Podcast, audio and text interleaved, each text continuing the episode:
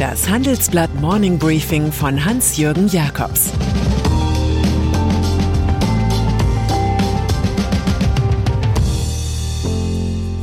Guten Morgen allerseits. Heute ist Mittwoch, der 2. Juni, und das sind heute unsere Themen. Europa schneidet Steuerfluchtweg ab. Fachkräftealarm in der Wirtschaft. Ökonomenstreitgespräch über Schuldenbremse. Nach einer kurzen Unterbrechung geht es gleich weiter. Bleiben Sie dran. Sie investieren in Aktien, es fehlt Ihnen aber eine klare Strategie. Ihr Depot ist ein Sammelsurium mehr oder weniger guter Ideen. Dann geht es Ihnen wie vielen. Lernen Sie in der Masterclass Erfolgreich investieren alles über kluge Börsenstrategien. Mit dem Rabattcode Investieren20 gibt es 20% Nachlass auf den Normalpreis. Infos unter handelsblatt.com slash erfolgreich-investieren. Europa. Seit langem sind trickreiche Steuermodelle von Firmen in Brüssel ein Ärgernis. Jetzt haben sich Unterhändler der EU-Staaten und des Europaparlaments auf eine Regel geeinigt, die Fluchtgeld begrenzen soll, das Country-by-Country-Reporting. Multis mit mehr als 750 Millionen Euro Jahresumsatz müssen danach künftig melden, wo sie wie viele Steuern gezahlt haben und natürlich, was an Umsatz und an Gewinn oder Verlust anfiel. Diese Transparenz gilt auch für die schwarze Liste der Steueroasen sowie für die graue Liste mit Staaten wie der Türkei, die zwar Zusagen gemacht haben, diese aber noch nicht komplett verwirklicht haben.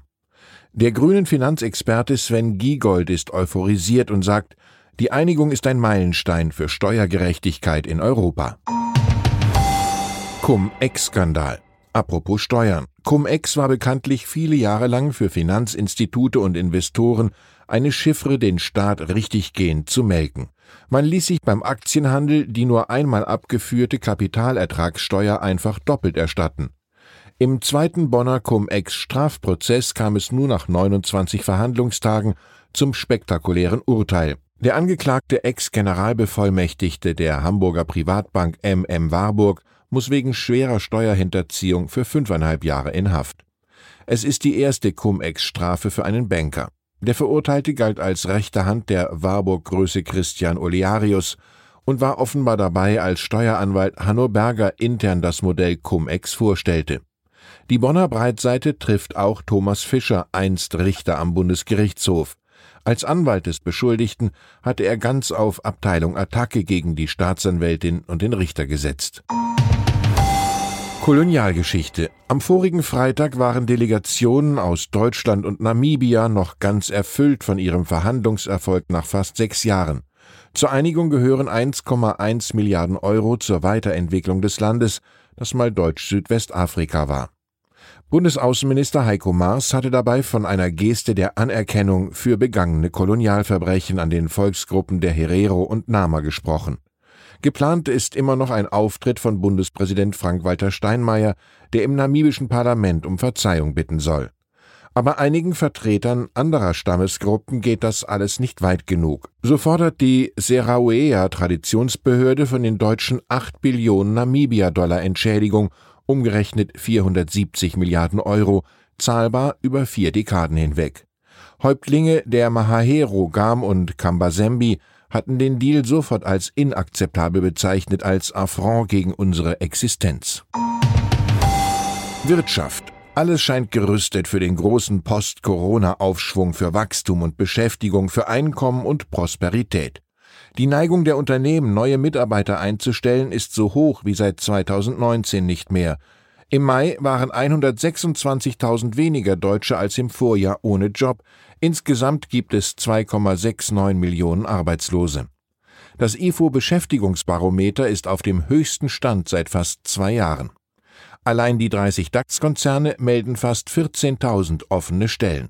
Doch bei aller Vorfreude gibt es einen richtigen Partycrasher. Die benötigten Fachkräfte, die Expertise bei IT, Technologie, Datenmedizin, Ingenieurwesen und Naturwissenschaft haben, sind äußerst rar und fehlen überall. Schon jetzt gibt es viele Engpässe, analysiert unser Titelkomplex. Das Fazit von Detlef Scheele, Chef der Bundesagentur für Arbeit, mit dem Abflauen der Pandemie werden wieder die Probleme zutage treten, die den Arbeitsmarkt vor Corona beschäftigt haben – alles wie immer, nur schlimmer. Streitgespräch. Eine der großen aktuellen Fragen ist, ob der Staat über seine Verhältnisse lebt und das auf Pump. Die Gesamtschuldenquote liegt inzwischen bei mehr als 70 Prozent. Darüber führen die Wirtschaftsprofessoren Lars Feld und Jens Südekum im Handelsblatt ein freundschaftlich lebhaftes Streitgespräch. Zur Frage, ob wir die deutsche Schuldenbremse maximal 0,35 Prozent der Wirtschaftsleistung als Neuverschuldung noch brauchen, geben sie naturgemäß ganz unterschiedliche Antworten. Einig sind sich die beiden, dass private Investitionen Vorrang haben und dass nicht die Höhe der Staatsquote, sondern die Effizienz der öffentlichen Hand den Ausschlag für eine Beurteilung gibt. Genau diese Effizienz müsste öfter bewiesen werden. Cyberangriff Erst Anfang Mai hatten Hacker das Ölpipeline-Netz der US-Firma Colonial Pipeline attackiert und 5 Millionen Dollar Lösegeld erpresst, zahlbar in Bitcoins. Nun folgt der nächste Cyberangriff, diesmal auf die brasilianische Familie Batista und ihren weltweit größten Fleischkonzern JBS. Betroffen sind Server des nordamerikanischen und australischen IT-Systems. Sie seien gestoppt worden, teilt JBS mit, die Behörden beschäftigen sich nun mit dem Fall. Weil Experten noch einige Zeit zur Aufarbeitung brauchen, könnten sich Transaktionen mit Kunden und Zulieferern verzögern, warnt eine Firmenmitteilung. Diese Fleischbeilage könnte noch für einigen Verdruss sorgen. Medien. Von einer sehr großen TV-Senderfamilie träumt Medienkonzern Bertelsmann seit 25 Jahren. Nun kommt nach RTL, Fox und NTV mit Super RTL immerhin ein vierter Kanal dazu. Der 50% Mitgesellschafter Disney, inzwischen ganz auf dem Streaming-Trip, will seinen Anteil den Güterslohern verkaufen. An die alte, durchaus profitable Ära unter CEO Claude Schmidt wird künftig wenig erinnern, da der Bertelsmann Kinderkanal nach einem eigenen Format Togo heißen soll.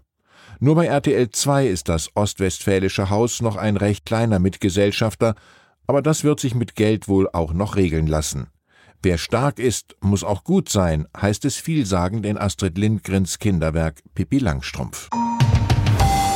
Journalismus. Und dann ist da noch Ex-Starreporter Klaas Relotius groß aufgefallen als Fälscher in der Spiegel-Affäre 2018. Zweieinhalb Jahre später liftet er jetzt selbst den Mantel des barmherzigen Schweigens. Er gibt, warum auch immer, in der Schweiz ein Interview. Natürlich muss es das Magazin Reportagen sein, in dem der Fake-Journalist seine neue Story namens Wahrheit so ausschmückt, dass man selbst rätselt, was hier mal Genie und was schon immer Wahnsinn war. Jeder große Text sei voller großer sinnloser Fehler gewesen, die den Text nicht besser machen, aber jederzeit hätten auffallen können, beichtet der 35-Jährige.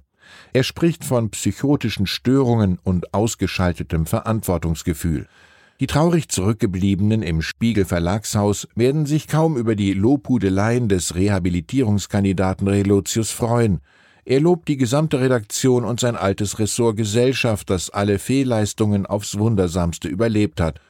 Die Welt ist so groß, dass alle Irrtümer darin Platz haben, wusste Rudolf Augstein. Ich wünsche Ihnen einen irrtumsfreien Tag. Es grüßt Sie herzlich Ihr Hans-Jürgen Jakobs. Das war das Handelsblatt Morning Briefing von Hans-Jürgen Jakobs, gesprochen von Peter Hofmann. Fintech, Banken und Festival gehen nicht zusammen? Geht doch, und zwar in Berlin. Am 24. und 25. April 2024 öffnet die Messe Berlin ihre Türen für die FIBE, das neue Fintech-Festival Europas.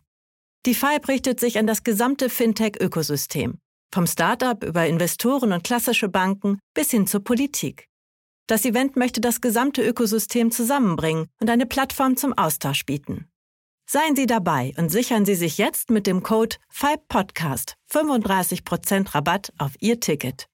Weitere Informationen finden Sie unter fibe-berlin.com.